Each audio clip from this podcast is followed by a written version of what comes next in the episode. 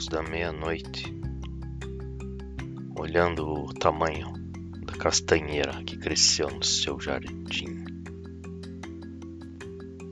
E o Marcelo Pimentel faz um tweet. Fui ali entregar um trabalho sobre aspectos da nova direita de Theodor Adorno e quando volto, jornalistas estão em catarse coletiva contra o Google. E estão mesmo. E começa uma guerra das plataformas contra a PL 2630.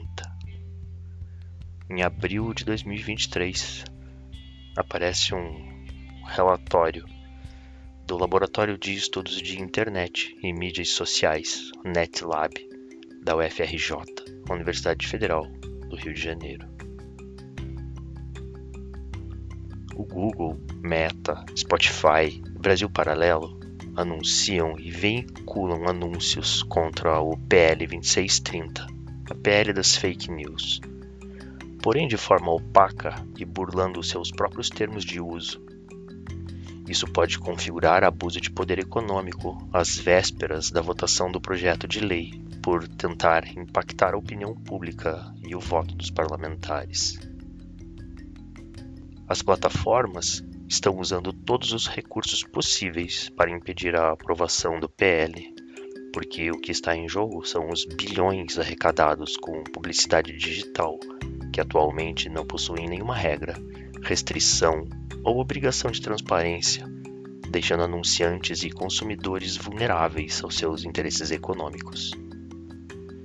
Se o PL 2630 não for aprovado, as Big Techs conseguem manter a assimetria regulatória que existe no mercado e, portanto, manter suas vantagens competitivas frente aos outros meios de comunicação que também vivem de publicidade.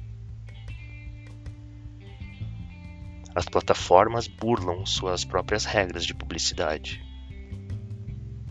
Encontramos anúncios da Brasil Paralelo e do próprio Google contra o PL 2630 nas buscas do Google, que, por não terem sido sinalizados como sendo de temas políticos e sociais, não contam com informações de transparência na central de publicidade política da plataforma.